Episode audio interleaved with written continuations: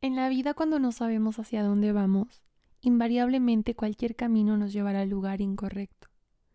Eso me hace recordar la pequeña y fascinante escena de Alicia en el País de las Maravillas, cuando ella está perdida en el bosque dando círculos buscando el camino que pueda sacarla de ahí.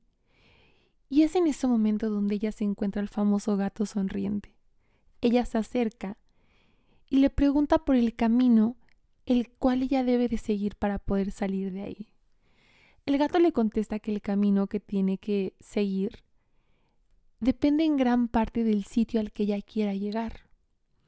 Y Alicia le dice que el, el, sitio no le importa mucho siempre y cuando ella pueda salir de ahí. Y el gato sabiamente le responde que si ella no sabe hacia dónde va, entonces tampoco importa mucho el camino que ella decida tomar. Lo mismo pasa con las oportunidades de inversión. Cuando no tenemos claras nuestras metas, seremos incapaces de evaluar si nuestras decisiones nos están acercando o nos están alejando de nuestros objetivos. El día de hoy vamos a ocupar el tiempo en responder una pregunta esencial para el inversionista. Y esta es, ¿cuál es mi perfil de inversión? Esta pregunta es fundamental siempre que decidamos dar el paso hacia la inversión, ya que este ejercicio es para que entendamos quiénes somos nosotros y para que podamos actuar en consecuencia ante las inversiones que queremos realizar. Bien, si no sabes qué tipo de inversionista eres, te invito a llegar al final de este episodio. A grandes rasgos podemos definir tres perfiles, conservador, moderado y arriesgado. Definir un perfil es como la actividad de armar un rompecabezas, en la cual tenemos una gran variedad de piezas y donde cada pieza es completamente diferente a todos los demás.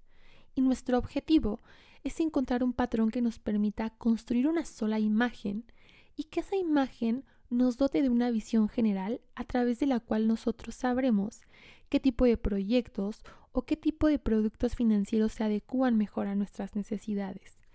Antes de continuar es necesario señalar que los siguientes puntos que veremos son factores aplicables tanto si somos inversionistas en bolsa como si somos inversionistas independientes. La única diferencia es que el invertir en valores lo tenemos que hacer a través de una casa de bolsa, como vimos en el episodio anterior, y una casa de bolsa está obligada por ley a realizar encuestas para determinar los perfiles de sus clientes. Esto con el objetivo de limitar las operaciones que estos clientes puedan realizar.